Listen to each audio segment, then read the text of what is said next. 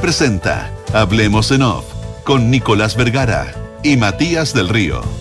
Auspicio de Asociación Chilena de Seguridad, Mazda, Feel Alive, Universidad Andrés Bello, acreditada por seis años en nivel de excelencia. Activa Inmobiliaria, si se vive mejor, se arrienda mejor. Banchile Inversiones, GTD y sus soluciones digitales. Transelec. Digitaliza el área de recursos humanos con Talana. En Consorcio estamos contigo en tus pequeños y grandes proyectos. Clínica Alemana. Mita Rentacar, leasing operativo y renting. Y cámbiate a AFP Habitat. Duna. Sonidos de tu mundo.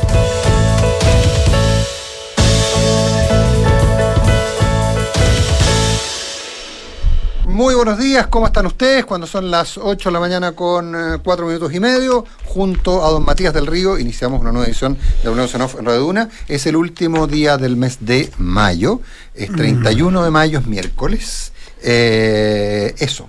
¿Y estamos en el año 2023 todavía? Sí. Sí, qué rato, qué rato.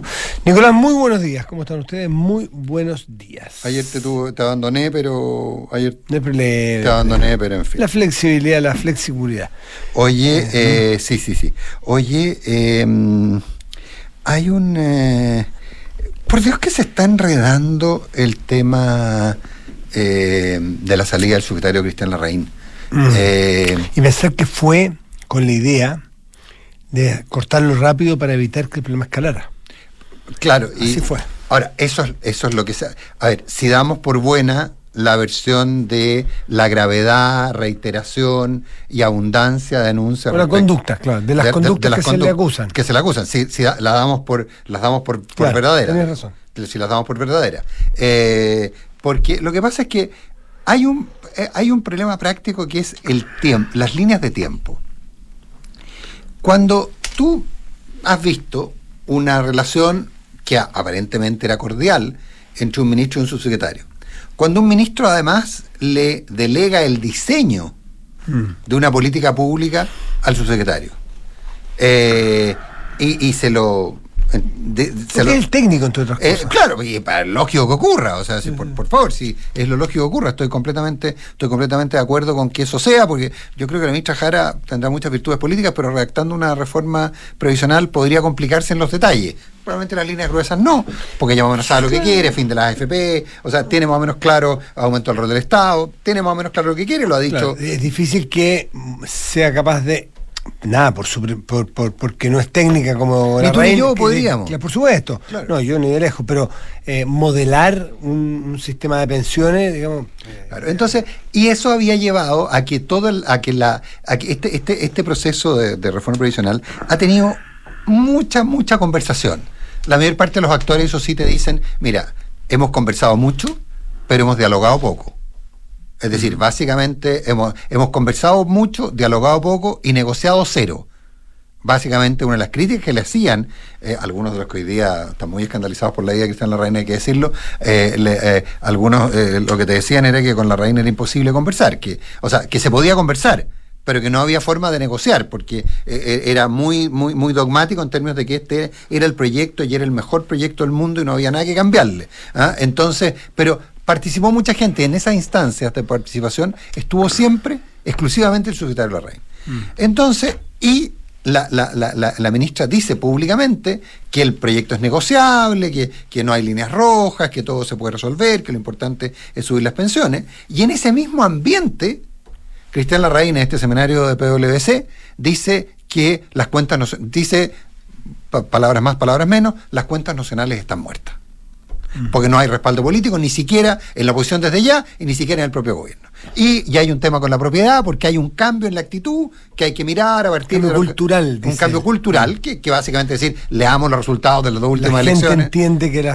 que los ahorros provisionales son propios y son heredables. Eso lo entiende la población y con esa con ese antecedente hay que trabajar. Claro, y no puedes imponerle a la gente algo que repetidamente lo, ha manifestado. Y eso además, y en ese sentido, cuando él habla del cambio cultural, no se hace cargo de que, de que finalmente, comillas, las ideas de quienes creen que los fondos de pensión son solo solidarios, etcétera, hoy día quedaron desfasadas, sino que dice hay un cambio cultural. Y me parece una muy buena definición. Pasa todo eso. Pero junto con ocurrir ese hecho, junto con ocurrir ese hecho, nos hemos enterado, lo, uno lo había escuchado, yo, yo lo había escuchado varias veces, las relaciones entre el ministro Larraín y la ministra Jara se habían roto. Subsecretario perdón, el subsecretario Jara, mm. eh, eh, probablemente esto es parte de la, el, que uno, el que, el que haya quedado tan igualado la figura del secretario con la figura del ministro, probablemente también es parte del problema. Bueno, el punto es que se, eh, se produce esta diferencia y por lo que nos enteramos, la ministra deja de hablarle al subsecretario. Y sencillamente, y, y queda fuera. Y la ministra sale hace una semana a decir que, hace 8 o 10 días, a decir que Ahora ella va a negociar con la CPC y con la CUT. ¿Te acuerdas? Lo, provocó, lo comentamos un minuto, provocó mm. mucha molestia en parlamentarios y en amplios sectores. Y ahora uno juntando los hechos se da cuenta que la ministra quiere tomar el control de la reforma previsional. Es decir, quiere sacar de lado a alguien que opina distinto o a alguien que ya sabía que tenía un problema, que iba a tener problemas por, por denuncia interna.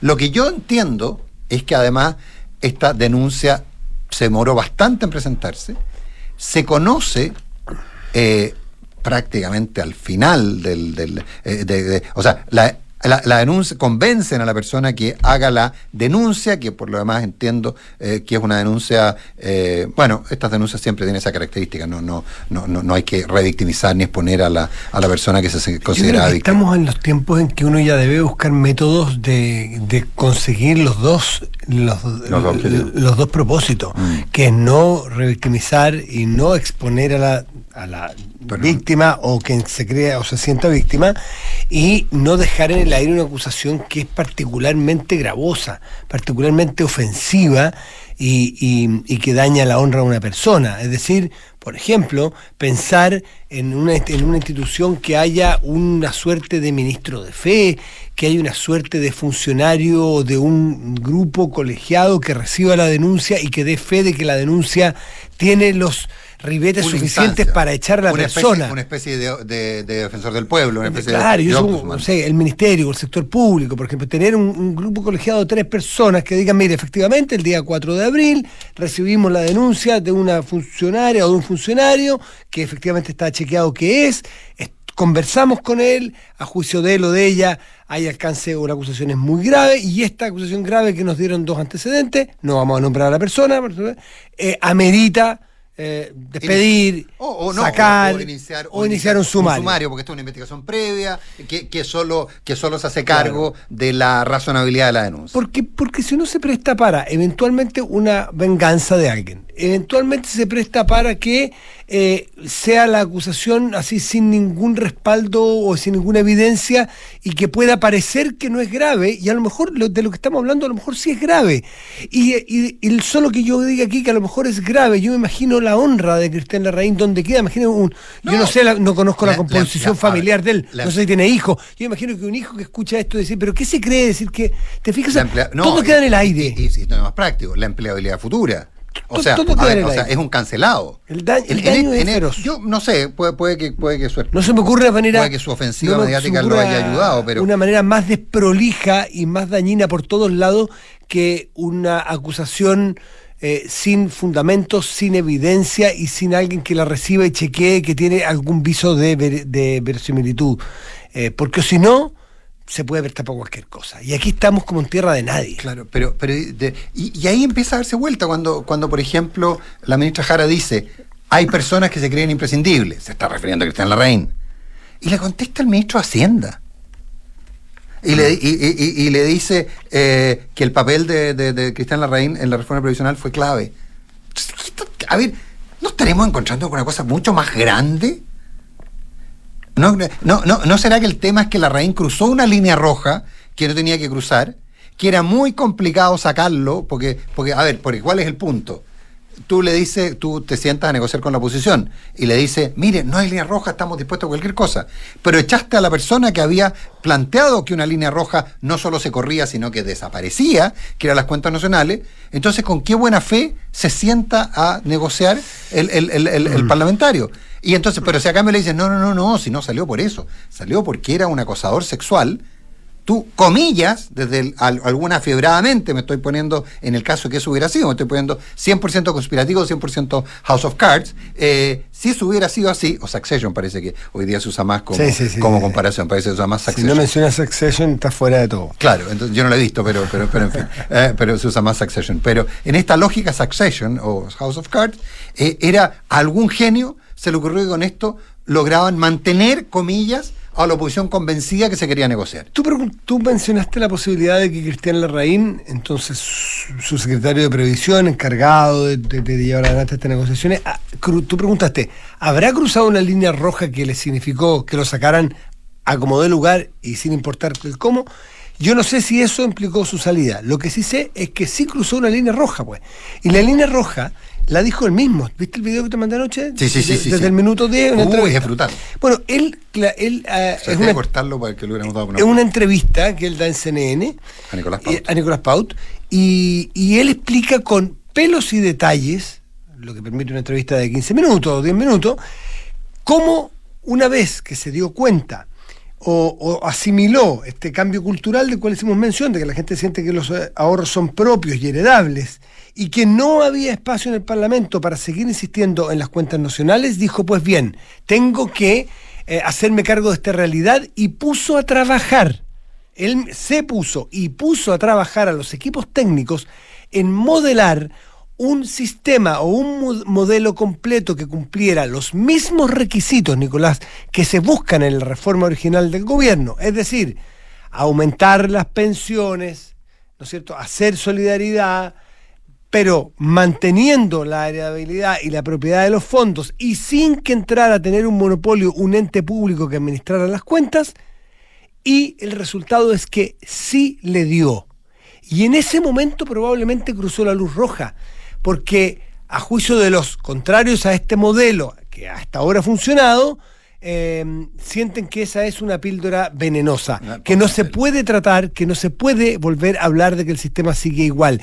¿Por qué? Porque hay que entender o hay que convencer de que lo que hoy hay y que mantener todo esto sin cuentas nacionales es sinónimo de que no se pueden mejorar las pensiones.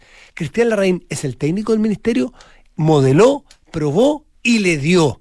Hizo el experimento, eso es lo que dice él. Se podía, dice. Se podía. Entonces, cualquier técnico honesto que hace una prueba experimental y le resulta, tiene que cambiar su convicción anterior. Y da la impresión de que por ahí van las cosas. Él cambió la convicción no solamente por cambios culturales, realidad política, sino porque técnicamente los números le dan. Entonces, si te dan los números, yo supongo que él estaría, y esto no lo hemos sabido, bregando dentro del gobierno para decir, oiga, no seamos porfiados, lo que queremos mejorar pensiones, hagámoslo luego y tiene que ver con la realidad política. Yo tengo la sensación de que por ahí va. A lo mejor, además, hay una acusación que tiene asidero, no lo sé y se juntaron el hambre con las ganas de comer. Claro, pero... pero, pero o a lo mejor hay una venganza feroz y, injustificada. Eso es lo que hay que probar. La contemporaneidad es, muy complicada. Y yo lo decía al principio.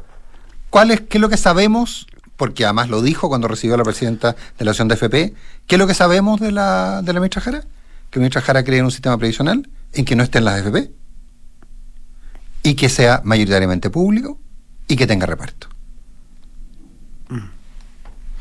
Se puede creerlo, tiene todo su derecho. Claro, pero, pero cuando le demuestran que. Si pero, pero ese era el objetivo o el objetivo de subir pensiones. Entonces, como tú muy bien dices, la reina dice: ¿sabe qué? Mire, renunciamos a algunos objetivos, pero, pero podemos subir las pensiones. Ahí parece que cruza una línea roja. 8 de la mañana, 18 minutos.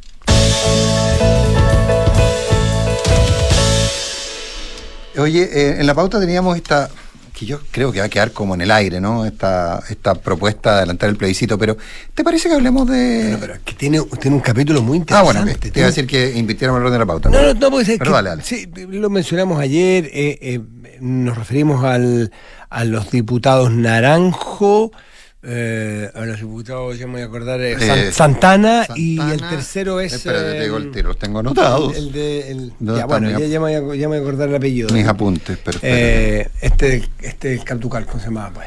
Eh, el apellido? De Rementería. De Rementería.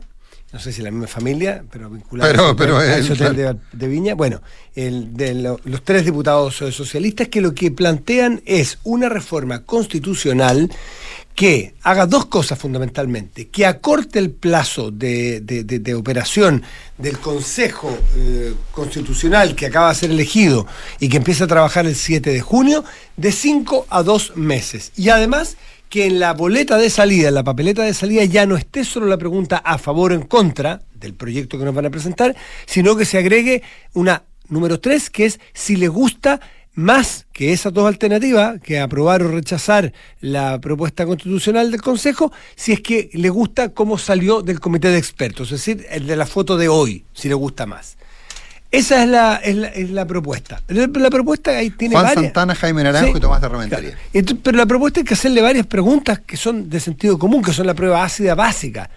A, los, a estos tres diputados socialistas, si el resultado del 7 de mayo hubiese sido completamente al revés, es decir, que los socialistas tuvieran 23 o 22 votos de 50 eh, y les gustaría y tuvieran la posibilidad de hacer los cambios que a ellos eh, le, parece en el proyecto o en el anteproyecto constitucional, propondrían acortar eh, las facultades o el tiempo y la posibilidad real de hacer cambios al, proyecto que se va a discutir?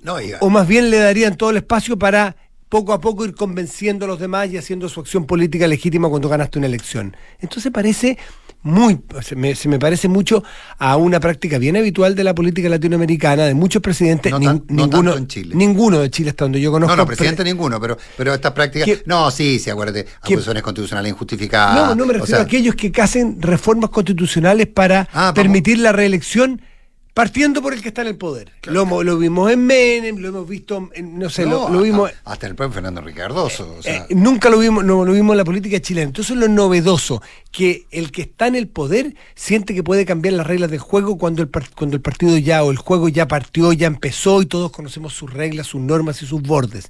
Pésimo. Y el segundo capítulo que es muy interesante es la respuesta que le dio Paulina Bodanovich, la presidenta del Partido Socialista, anoche no más dijo que están convirtiendo al Partido Socialista en un partido bananero, que cambiar las reglas del juego es, absolutamente improcedente. Es decir, le quitó el piso desde ya el Partido Socialista a sus tres diputados, lo que parece una buena noticia y atinada en el tiempo para que no prenda, para que no haya ingeniosos que digan, si en realidad veámoslo, pues. No, oye, a ¿Mm? ver, pero. Eh, Durísima la respuesta de Bobanovich a sus diputados. bueno, yo creo que tú ya lo dijiste todo, pero, pero a mí lo que. Pero también a mí hay preguntas prácticas, que, que, me sale el espíritu más práctico mío. Mm.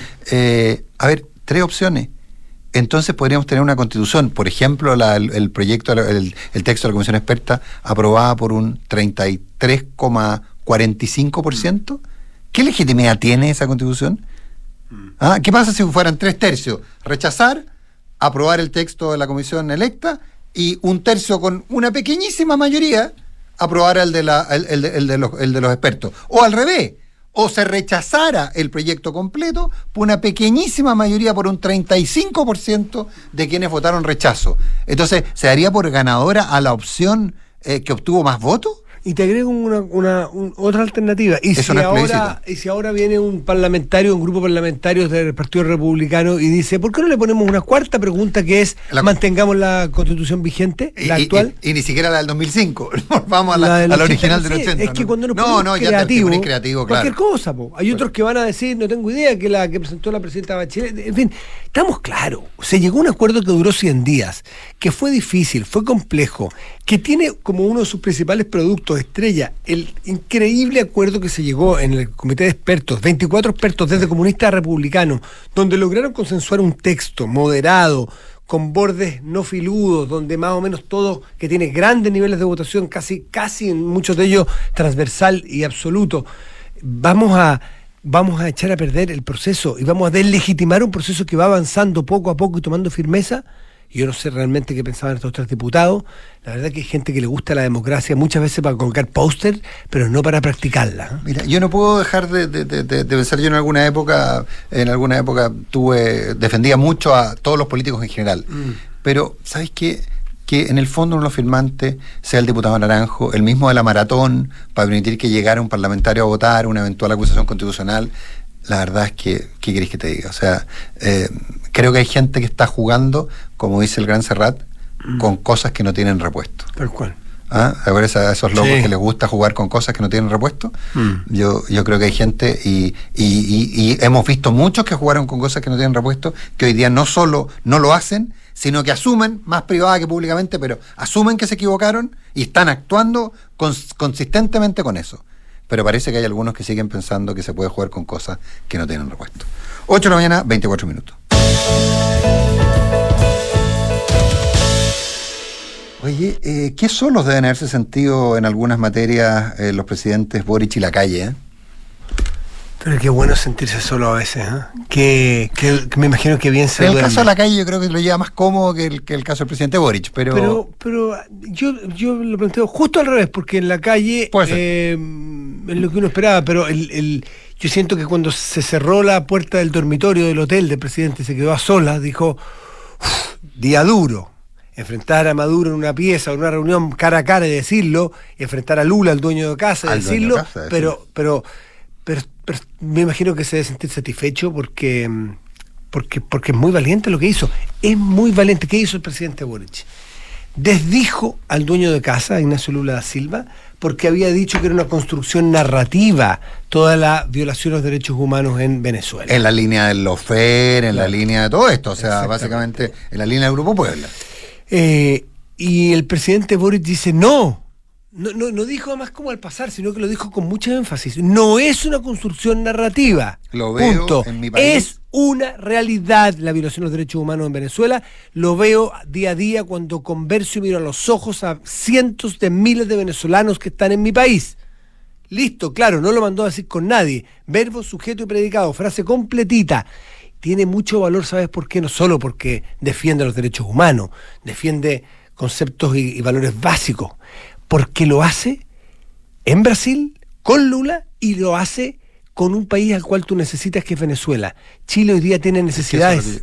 Chile tiene necesidades concretas y formales de ayuda de Venezuela respecto de la crisis migratoria que tenemos. ¿Para qué? Para que nos entreguen los antecedentes penales de los venezolanos que han caído presos acá, uno, y dos, para que la crisis migratoria tenga una vía de solución más expedita con, por ejemplo, aceptar los vuelos de venezolanos que quieren regresar a su país o bien Venezuela que envíe vuelos a rescatar y a repatriar a sus propios conciudadanos o a sus ciudadanos. Por lo tanto, el presidente Boric se juega a que eventualmente el dictador Maduro le diga así, ¿eh? así que esto, yo soy un, violador de derechos humanos, bueno, voy a mandar otro tren de Aragua, o voy a, voy a permitir, o voy a promover a que se vaya más gente a tu país. ¿Tú quieres datos de, los, de los delincuentes que han caído? Ningún dato. ¿Quieres que mande un avión? Ningún avión. Entonces tiene un valor tiene un valor lo del presidente. No, no, pues a mí, a mí había gente vinculada al tema, al tema venezolano que, que estaba bien, eh, como decirte, pesimista y que creía que ante la decisión de Maduro de ir y que pensaba que no iba a encontrar a nadie que le dijera nada, a nadie que le dijera nada. Eh, y pensaban que, por ejemplo, Chile no iba a ser activo, que probablemente se iba a omitir, pero que no iba a ser activo, básicamente porque necesito, tú lo dices muy bien, porque necesitamos a Venezuela para resolver un problema serio como es el tema de la inmigración ilegal. Eh, porque estamos hablando, ojo, estamos hablando de que el problema es la inmigración ilegal. Sí, el problema no es la inmigración legal, para ponerlo, ponerlo en, términos, en términos bien claros de blanco y negro. Eh, y el presidente se juega. Y yo creo que, y yo creo, nosotros hemos sido críticos, o al menos yo he sido crítico de muchas cosas del presidente de la República, eh, menos, he criticado menos a él que a su gobierno, pero, pero creo que. pero, todo lo que merezca ser crítico. Pero creo que, pero creo que en este caso eh, se la juega y lo hace, y lo hace muy bien. 8 mm. de la mañana con. Ah, oye, a propósito, hay una joyita, te voy a mandar después. Eh, a propósito del, de un presidente que sí, perdón, yo quiero mucho a la Argentina, pero un presidente con un poquito de vergüenza. Eh, te voy a mandar una entrevista, un video que dieron ayer en un programa de televisión argentino, en el pase entre Feynman y, Viale, en que nuestro Juan Pablo Iglesias entrevista a, Alberto Fernández cuando estaba de visita en Chile, era simplemente un político eh, libre, del, que iba libre por la vía, y las cosas que le dice a Juan Pablo Iglesias en la tercera TV eh, respecto de eh, Nicolás Maduro, del gobierno venezolano. Eh, es impresionante. No es primera vez que tiene que decirse, comerse, hacerse un, pero, pero, cucurucho con las palabras y, con el principio y con las ideas y, tragárselo. Es como todos los días. No, no, pero, pero, fue, pero fue un orgullo ver a nuestro Juan Pablo Iglesias en la Nación Más, ah, entre Feynman y la entre Feynman y, y Viale. Fue nuestro querido amigo Juan Pablo Iglesias. 829.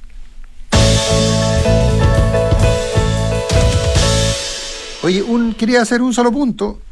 ¿Te acuerdas cuando hablábamos de qué es lo que haría la Corte Suprema? Y yo dije, mm, creo que va para el córner. Mm. No voy a decir más. Sí, sí pero, pero respecto de lo que. de, de las tres em, puntualizaciones que hace de la ley corta de ISAPRES enviada por el gobierno, son más bien técnicas, son más bien procesales, si se pueden mencionar así, puede que no sea exactamente correcto en términos jurídicos, pero ojo, esto tiene más, tiene más que ver con eh, procesos administrativos que, que de las cortes de apelación, en fin, son apuntes técnicos y correcciones. Pero la no mención la no referencia a la moción parlamentaria de reforma constitucional que hacen los senadores de oposición, Rincón, Galilea, Walker, eh, qué sé yo, Chaguán y, me parece que Macaya, me puedo equivocar o me puede sobrar alguno, porque ha habido varios proyectos, pero ese proyecto donde permitía el aumento, le permitía a las ISAPRE el aumento de los precios base, el que no se haya, no se haya referido tiene dos lecturas, pues y cada uno hará la que le conviene, por supuesto. La primera lectura es, bueno, no se refiere porque no tiene facultades para hacerlo, porque es una prerrogativa y una tarea parlamentaria el discutir una reforma constitucional, uno, o una reforma legal. La segunda lectura es, el gobierno esperaba, y esto es lo que me han contado a mí, pero tampoco puedo chequearlo porque no estoy en la mente de las personas, mm. esperaba que la Corte Suprema le dijera a estos senadores que ese proyecto no conversaba con el espíritu del fallo de la Corte Suprema. Y la Corte Suprema no lo hizo. No lo dijo. No le pegó, como dice un español, no le pegó un varapalo a que hubiesen esperado algunos a los senadores Rincón, Walker y compañía. No lo hizo, con lo cual no sabemos si eso quiere decir que juegue, hágalo, discútalo. Las dos alternativas son viables, las dos alternativas pueden llegar a ser respetuosas del fallo de la Corte Suprema, o sencillamente no lo hace porque no se mete donde no debe pero, pero no hubo una luz roja para ese proyecto, con lo cual sigue galopando en, eh, a lomos de la democracia y de la discusión parlamentaria, ambos proyectos, que son bien distintos, ninguno de los dos tiene mayoría, con lo cual da la impresión que tendrá que haber algo en el ancho camino del medio entre ambos, un acuerdo. Eh, sí, eh, definitivamente. Oye, otra cosa, les sugeriría así como un ejercicio muy simple, ver la información de las utilidades de las ISAPRE, eh, informadas por la superintendencia, eh, por la superintendencia, por la superintendencia de salud, ver las utilidades de las ISAPRE, imaginar qué ocurriría con todas ellas, con una con una disminución de los precios que deben cobrar, que creo que va entre el 10 y el 20% del, del total eh, con lo que implica, ya olvidémonos de la devolución, pensemos como si cobrando lo que cobraban, prácticamente todas las ISAPRES perdieron y perdieron cantidades importantes, ¿cómo se puede pretender que cobrando menos vayan a ser viables? Es cosa usar la cifra que entregó la propia, de las utilidades del sistema, que entregó la propia Superintendencia de Salud. Los invito a analizarla. 8 de mañana con 32 minutos.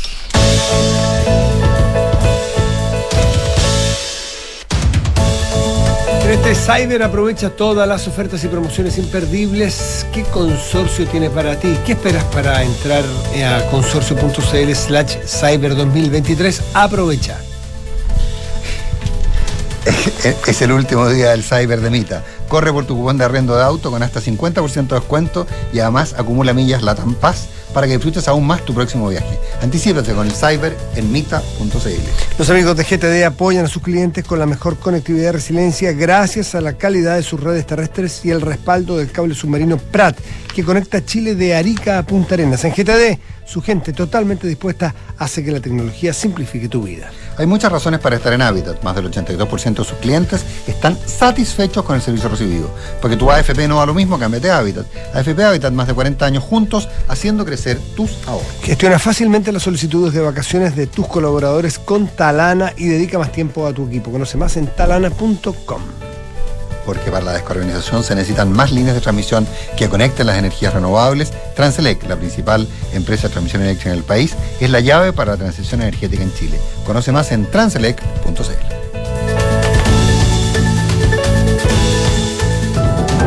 Las energías renovables crecen cada día y están reemplazando los combustibles fósiles para descarbonizar la matriz. Nosotros las vamos a buscar para conectarlas de norte a sur.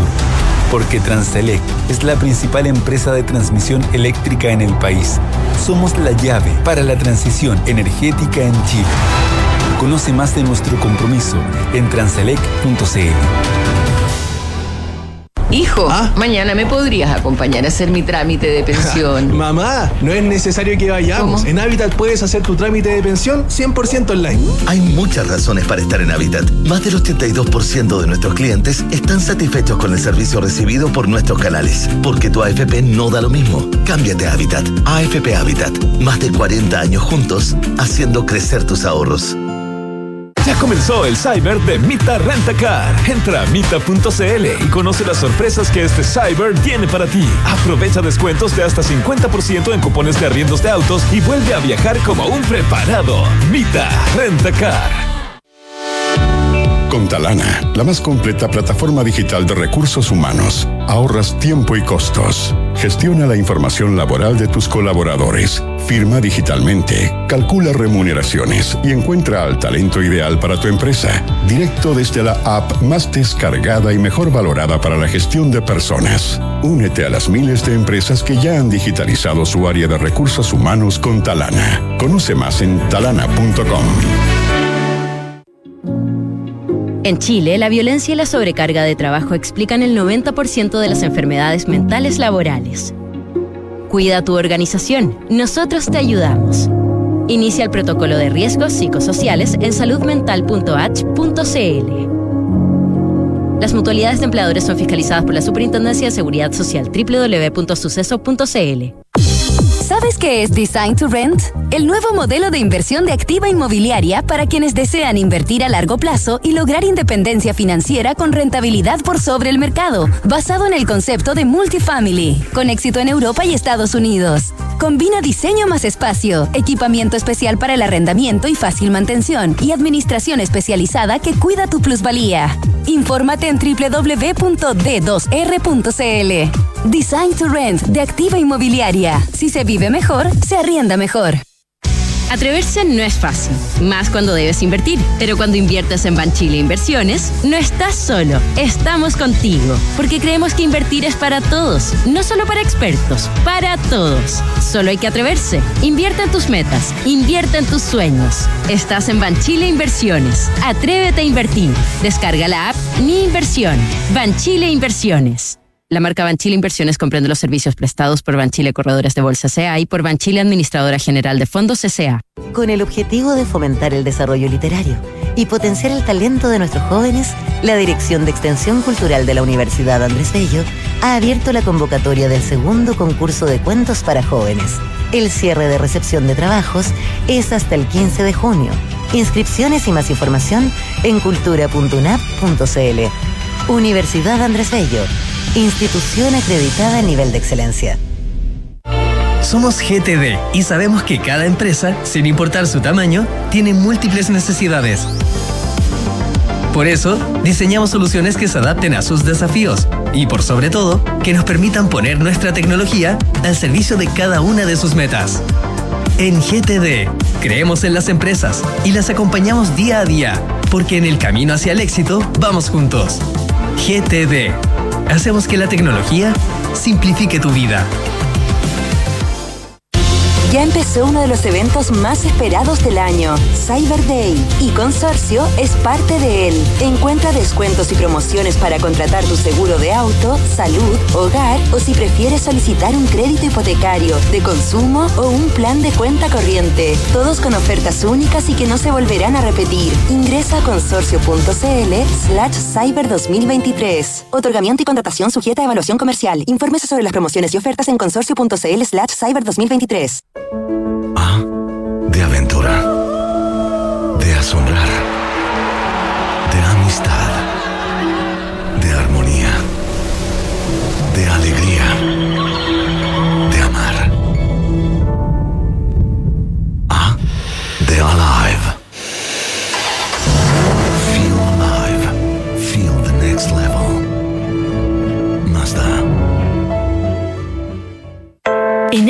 Este cyber vamos con todo. Sí, toda la tienda con descuentos de verdad, desde el 30% y precios finales increíbles. Conoce nuestras marcas y productos de tendencia en pisos y muros, griferías, sanitarios y más, con calidad y garantía Ática. Cotiza, compara y renueva todos tus espacios. Quedan pocos días. Visita ática.cl o asesórate en nuestras tiendas en Vitacura, Reñaca, Concepción y ahora en Puerto Varas. Te esperamos.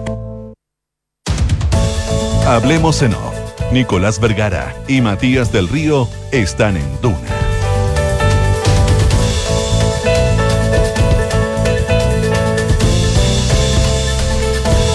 Si tienes entre 18 y 24 años, participa en el concurso de cuentos para jóvenes de la Universidad Andrés Bello. Más información en cultura.unab.cl. Design to Rent de actividad inmobiliaria, el concepto de multifamily exitoso en Europa y los Estados Unidos ya está en Chile. Ideal para inversionistas y arrendarios exigentes con una administración especializada que cuida tu plusvalía. Infórmate en www.d2 con número r.cl. Si te preguntas cuándo empezar un APB, es porque llegó el momento. Ingresa a banchileinversiones.cl, infórmate y comienza tu ahorro previsional voluntario. Hoy es siempre el mejor momento. Escuchar el sonido del mar, observar un atardecer, caminar rodeado de naturaleza o un simple momento de alegría. Eso es sentir el siguiente nivel. Feel alive, feel the next level. Mazda. ¿Estás esperando guagua? Clínica Alemana te acompaña en esta etapa para entregarte toda la tranquilidad y seguridad que necesitas. Conoce el beneficio de copago fijo en tu parto o cesárea y revisa las condiciones en clínicaalemana.cl. Si es tu salud, es la alemana. Suma a tu equipo a los más de 2,7 millones de trabajadores que son parte de la mutualidad líder del país. De una con la H, Asociación Chilena de Seguridad. Son las 8 de la mañana con 41 minutos y está con nosotros un gran amigo de la casa, Roberto Isixson. Eh, siempre, yo, yo, digo Roberto Isixson de Cadem, pero siempre se me olvida tu cargo, director. No, no, hoy día es gerente general. Hoy día es gerente general. ah, pero perdón, pero eso no, es, es reciente, ¿no? Marzo, efectivamente. Ah, mira, no, no, no sabía. Muy buenos días. ¿Cómo Muchas está? gracias. ¿Cómo está, Roberto? No, encantadísimo, por Oye, favor. Roberto, eh, a ver, siempre es bueno preguntarle a alguien experto en demoscopía, como decía un amigo mío español. La dicen así. demoscopía. La demoscopía. Interesante lo que lo del CIS, ¿lo vieron? ¿Qué? El, el- España tiene un, un centro de investigación social Ah, sí, el CIS, claro. financiado por el Estado. Por el Estado. Con millones de dólares eh, de presupuesto al año, que fue la única que de manera sistemática ha- ha- había sobrerepresentado el voto del, PSA del PSOE, castigado el voto de la derecha y ha quedado demostrado una vez más que, que cuando se intervienen políticamente las instituciones, como ha pasado en el último proceso del, del CIS, eh, las encuestas comienzan, pueden empezar a fallar. Fue la única que, que se equivocó de manera catastrófica en esta elección. Siempre he pensado que es tan cortoplacismo meterle la mano a una encuesta porque tarde o temprano llega la constatación. Ese es el problema. El CIS había tenido siempre presidentes independientes hasta que eh, Pedro Sánchez asume, asume, asume el gobierno y pone un militante del PSOE a cargo de una institución que en teoría debería ser independiente y, y, bueno, los resultados Ah, me la- fueron me dramáticos me la en perdí. España. No tenía idea yo. Les voy- Porque- les voy a compartir los gráficos porque son, modelo- son el- impresionantes. El, modelo del CIS es bien interesante porque efectivamente hay mucho, hay mucha plata del, Del Estado. del Estado español eh, que, que permite estos estudios demoscópicos y la verdad que son muy seguidos. ¿eh? No, son, no- son no- que frecuentes, o sea, te diría que cada tres meses tienen una encuesta financiada con, los, con recursos públicos. con recursos públicos. Oye, eh, es pensable que, eh, a ver, voy- te voy a poner un- un- una, una situación. Tú haces una encuesta de evaluación del gobierno hoy día o de la figura del presidente Boric hoy día y haces otra mañana en la noche. ¿La cuenta pública podría cambiar radicalmente la percepción? Sí, ¿O cambiarla? o sea, podría. eh, la, la cuenta pública es, es- es- es de esos momentos especiales que tienen los gobiernos que les permite recuperar el control de la agenda y del relato. De hecho, Eso ocurrió así. ha ocurrido, eh, ha ocurrido, le, le ocurrió al presidente Boric en su primera cuenta pública, subió ocho puntos la aprobación presidencial en una semana, eh, le ocurrió al presidente Piñera, le ocurrió también a la presidenta Bachelet. Eh, han habido, es cierto que han habido cambios que, que han moderado ese efecto, sobre todo cuando, cuando dejó de ser feriado, 21 de mayo, y traspasamos a un día de semana habitual, Es que, es los que primeros la, de la- junio. La, tradición republicana original chilena es el primero de junio. Claro, pero tuvimos de- de- Sí, sí, muchísimos años 21 de mayo Sí, que además coincidía con que era 19. feriado y la gente estaba en su casa. Hoy día es en un día en un día de trabajo habitual, que eh, por lo tanto es más complejo acceder a verla, pero pero aún así, a pesar de esa complejidad, la gente se, ha- se conecta con la cuenta pública. Entonces es una oportunidad, es una herramienta, como, por ejemplo puede ser un cambio de gabinete, eh, esos hitos que tiene un presidente que les permite en el fondo instalar un relato nuevo. Como les decía, la aprobación del presidente Boric en su primera cuenta pública subió 8 puntos. Eh, el problema que tienen las cuentas públicas es que ese efecto que se genera es muy breve. Dura tres semanas más o menos, dos, tres semanas y luego la aprobación tiende a, volver a su estado habitual porque el relato... Claro, porque el relato al final eh, no se sostiene, ¿cierto?, con la acción propia del gobierno o la capacidad que tiene un gobierno de demostrar que ese relato te está generando cambios concretos. Em, pero sí, efectivamente tiene esa posibilidad. Ahora, yo creo que una de las cosas interesantes de esperar a esta cuenta pública es, si es que va a haber este efecto o no. Porque desde septiembre del año pasado, eh, desde mi punto de vista, lo que estamos viendo frente a la aprobación del presidente Boric es que, es que como a ningún otro, eh, está frente a una dinámica electoralizada. Eh, ¿Cómo así? Imaginemos, o sea, pensemos que todos los gobiernos anteriores, ¿cierto?, tenían elecciones intermedias en el año 3. Incluso Sebastián Piñera, el, último Piñera tuvo su primera elección intermedia en el año 4, porque se postergaron las municipales por, la pandemia. Claro. Este presidente eh, es el primero que tiene que enfrentar una elección intermedia, primero a los siete meses y luego al año y medio. Eh, todos los gobiernos han perdido su elección intermedia. Este gobierno la ha perdido de manera más dramática, con niveles de 60%, ¿cierto? 62% del plebiscito salía, ahora 62% también eh, eh, republicanos Chile vamos, digamos, en, la composición general. Em, entonces, el, el, adelantamiento de una elección intermedia con los efectos que tiene electorales, lo que ha generado es que la aprobación presidencial se ha mostrado poco sensible a la coyuntura la aprobación del presidente Boric lleva ocho meses estable. En un promedio de 30% de aprobación y 65% de desaprobación desde septiembre a la fecha. Parecido a su votación de primera vuelta. Parecido a su votación de no de los plebiscitos del plebiscito de salida y parecido al resultado electoral de ahora la ah. primera vuelta acuerde que tuvo 26% pero del 52 que fue a votar y por claro. es como un 13 en verdad un 13 claro entonces es parecido más bien al, al, al, resultado electoral de las últimas dos elecciones ¿qué es lo que ha provocado por ejemplo? Que a mí, que a mí son temas que me han sorprendido que la aprobación del presidente Boric no cayó con, con este con este hito que conmocionó a la opinión pública que fue el asesinato del cabo Daniel Palma. Se mantuvo estable. Se ha mantenido estable durante todas las últimas semanas. Eh, gas, a, precio justo de la semana pasada, la aprobación está estable. Entonces, la pregunta es si es que, dado que la aprobación presidencial hoy día está electoralizada, eh, si es que puede haber un cambio de tendencia eh, positivo eh, en esta cuenta pública. Si no es negativo, ¿por qué va a ser positivo? Claro, podría no tener ni siquiera un, efecto ni positivo ni negativo. Para entenderte lo, electoralizado, eh, porque me parece súper interesante el concepto. Eh, lo que tú dices es que, dado que es electoral y no es de apreciación, el 30% ese es la misma gente que estuvo dispuesta a votar a prueba, la misma gente que estuvo dispuesta a votar por los candidatos que del Frente, Amplio, del frente amplio de Pro Dignidad, que, que, en el fondo... Entonces, básicamente aquí lo que está haciendo la gente es ir a votar por el gobierno, independiente de salir eh, por o contra el gobierno, independiente de esa condición de evaluar desde una perspectiva más, si se quiere, neutra el hecho de votar por, ¿cierto? Es la relación más leal. Estoy votando en la encuesta. Es la relación de mayor lealtad que tiene un gobierno, ¿cierto? Y efectivamente, tu, tu, tu, tu, tu segmento, tu población más leal a ti es la de la primera vuelta. El único presidente que ha perdido votos eh, eh, o aprobación eh, en relación a su votación de primera vuelta, Sebastián Piñera, después, del, después del estallido social, que cayó a 9%. Es el único presidente que perdió capital político electoral de primera vuelta. Ese capital político electoral de primera vuelta del presidente Boric es más o menos 13, 15% de aprobación. Y como como el presidente ha tenido que enfrentar estos dos procesos electorales de manera muy anticipada en comparación a los otros dos, esa obligación que tienes de ir a votar es una obligación de mostrar lealtad hacia el proyecto político o hacia la figura presidencial. Y lo ha de alguna manera, desde mi punto de vista, lo ha, eh, le ha permitido mantener un piso que es bajo, para, estar al año y medio, a los dos años. No, la comparación de curvas es dramática. De hecho, o sea, la aprobación del presidente Boric hoy día es solo equivalente a la aprobación que tenía la presidenta Bachelet después del caso Cabal. Ese es el, punto de comparación. Es un piso bajo, pero es un piso que se ha mantenido estable por ocho meses. que a pesar de todas las coyunturas que ha tenido que enfrentar este gobierno, como nombramos algunas, ¿cierto? No se ha movido. Hay efectos semanales. Los indultos movieron la aprobación presidencial, ¿cierto? Afectando eh, capital político propio.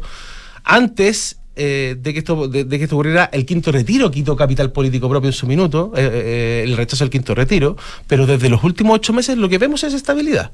Entonces, es una posibilidad de que la aprobación presidencial se pueda mover en los márgenes, en los márgenes estadísticos, hasta cuatro puntos, y que vuelva muy rápido, o es decir, la próxima semana, a un nivel normal. ¿Por qué? Porque hay un 62% en la contrapartida de los aprobadores, ¿cierto? Hay un 62%, que es el que rechazó el plebiscito de salida, que es el que votó por, por, candidatos republicanos o, candidatos de Chile Vamos o candidatos del PDG, eh, que no están disponibles a aprobarlo, eh, diga lo que diga.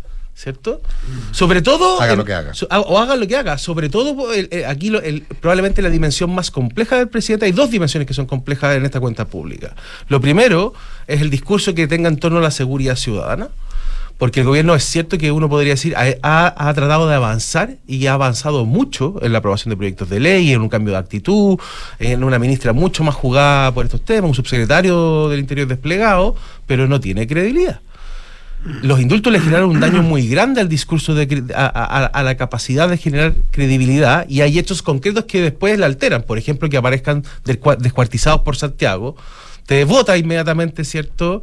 Eh, la, posibilidad de mantener un discurso coherente entre una seguridad ciudadana.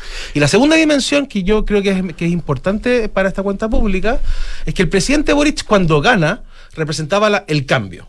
El cambio gradual o el cambio en su justa medida, no un cambio radical. Esa dimensión de cambio que se enfrentaba a la dimensión de orden, que era la que representaba José Antonio Cast, eh, o la dimensión de no cambio por orden, ¿cierto? Eh, hoy día está muy dañada. Está dañada primero porque el presidente se juega sus primeros siete meses a un cambio radical en la, eh, en la convención, en aprobar la convención, y en segundo lugar ha estado muy dañada porque al presidente se le asignan dos dimensiones que afectan su nivel de aprobación, que no tiene experiencia para gobernar y sus constantes cambios de opinión. Esas dos dimensiones le han pegado muy duro a la dimensión de cambio. Entonces, probablemente si es que desde esas dos dimensiones el presidente logra instalar credibilidad, va, a tener mayores opciones de mejorar su capital político. Si no se hace cargo de esos dos temas, probablemente no vamos a ver grandes cambios. Roberto, los minutos que nos quedan, dos temas que a mí me interesan, no sé si alcanzamos los dos. El primero, ¿cómo has monitoreado el fenómeno republicano después de qué, qué, qué piso firme tiene, qué cambio cultural o no eh, hay detrás de eso, o sencillamente algo muy spot, algo de una sensibilidad del momento.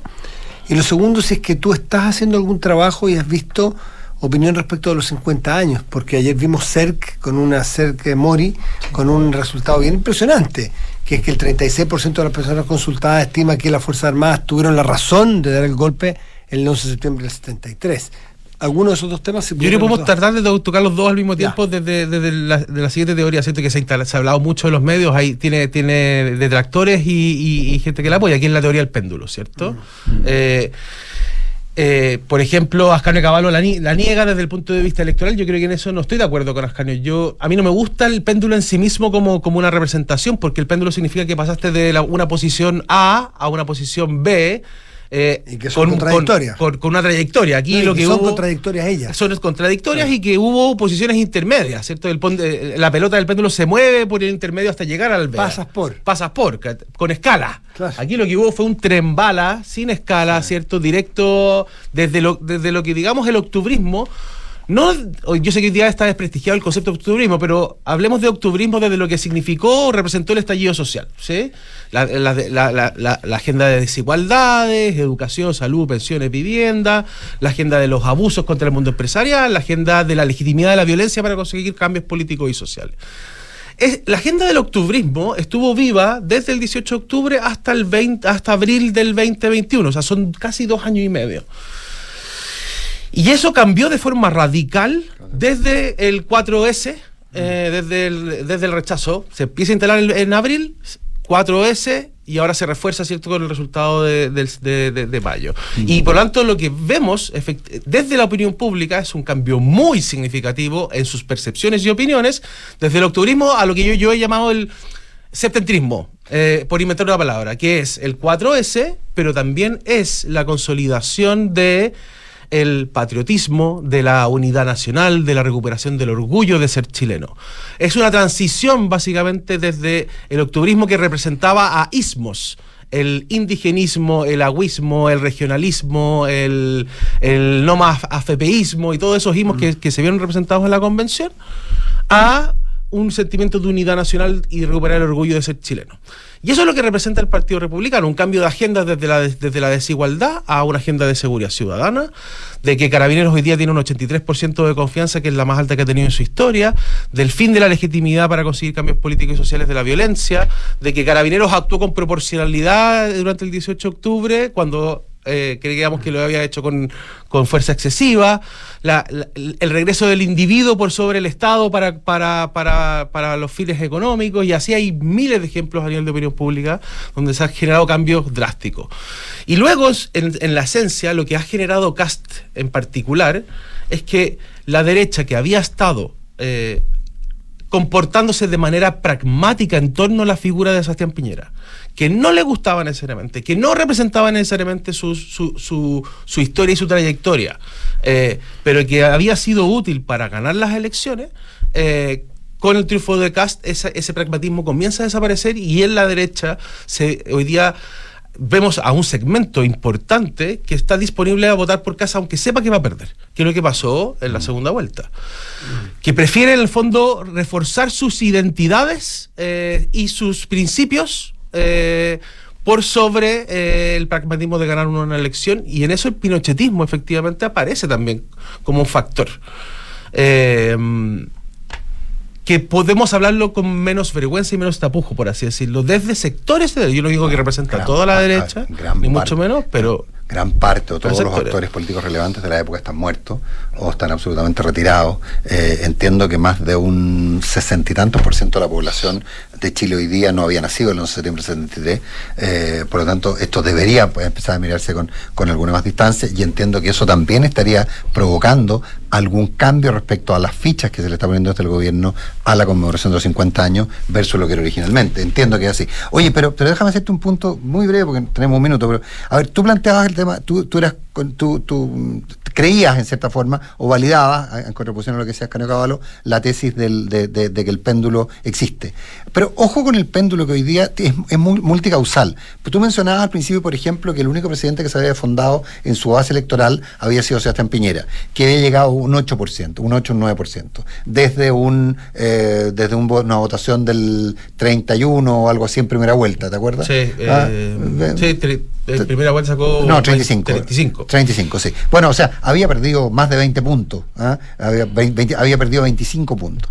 Pero el problema práctico es que el que interpreta que esos 25 puntos implica que esa gente se convirtió, se cambió, se, se, se fue para el otro lado y se convirtió en de izquierda, es un error porque dentro de esa pérdida de popularidad estaban quienes dejaron de apoyarlo, porque decían que lo que tendría que haber hecho era sacar a los militares a la calle, eh, que corriera toda la sangre que corriera y mantener, y, mantener el orden público. Y, ese era probablemente un personaje importante de quienes le quitaron definitivamente su apoyo y lo, lo, construyeron a un 9%. Entonces, cuando uno saca las cuentas, el, el péndulo se mueve en términos de cómo la gente vota lo que hay que hacer más que, más que doble clic es por qué la gente cambia y no necesariamente porque cambió su manera de pensar, sino porque hay materia específica que lo alejan. No, yo, de hecho, o sea, incluso voy a tratar de ser más preciso. Yo creo que el péndulo nos explica por cómo la gente vota, y en eso Ascanio tiene razón, mm. porque aquí lo que hay es un cambio de reglas del juego.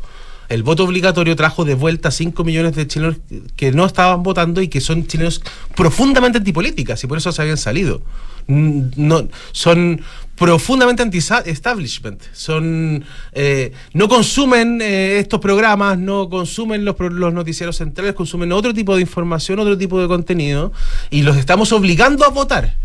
Eh, y, y, esa obligación de votar hay que tratar de entender cuáles son las. Entonces, cuando si estoy obligado a votar, cuáles son las motivaciones para votar, por ejemplo, apruebo.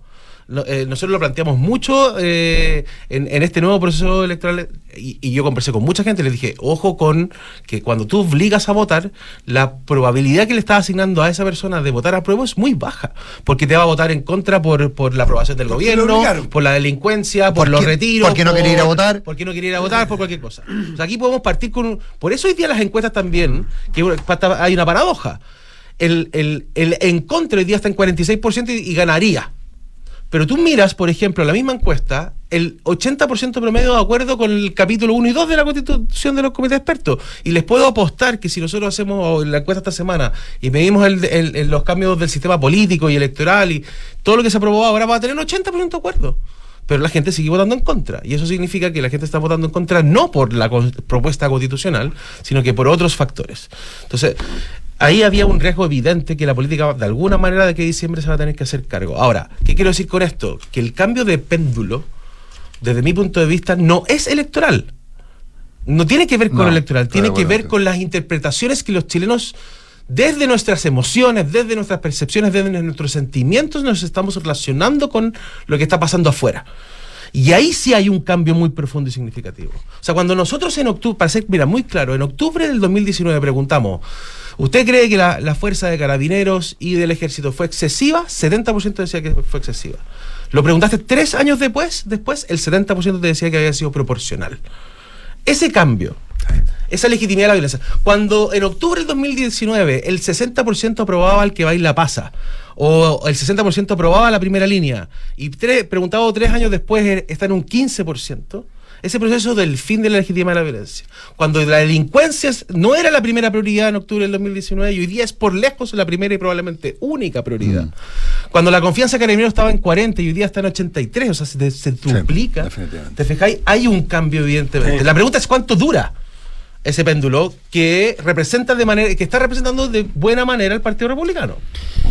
Roberto Isixson. Interesantísimo, Roberto. Muchas gracias. Un millón de gracias por estar con nosotros. Nos vamos, ya viene información privilegiada. Eh, con eh, está, está, Fernando Zavala, ¿no? no sé quién es el otro integrante. Y. Eh, hola, integrante. Le. Eh, Gonzalo. Gonzalo. Le. Gonzalo Rastini. Le, le integrante, sí. Eh, las cartas, en cartas notables, Bárbara Espejo, El encanto de I.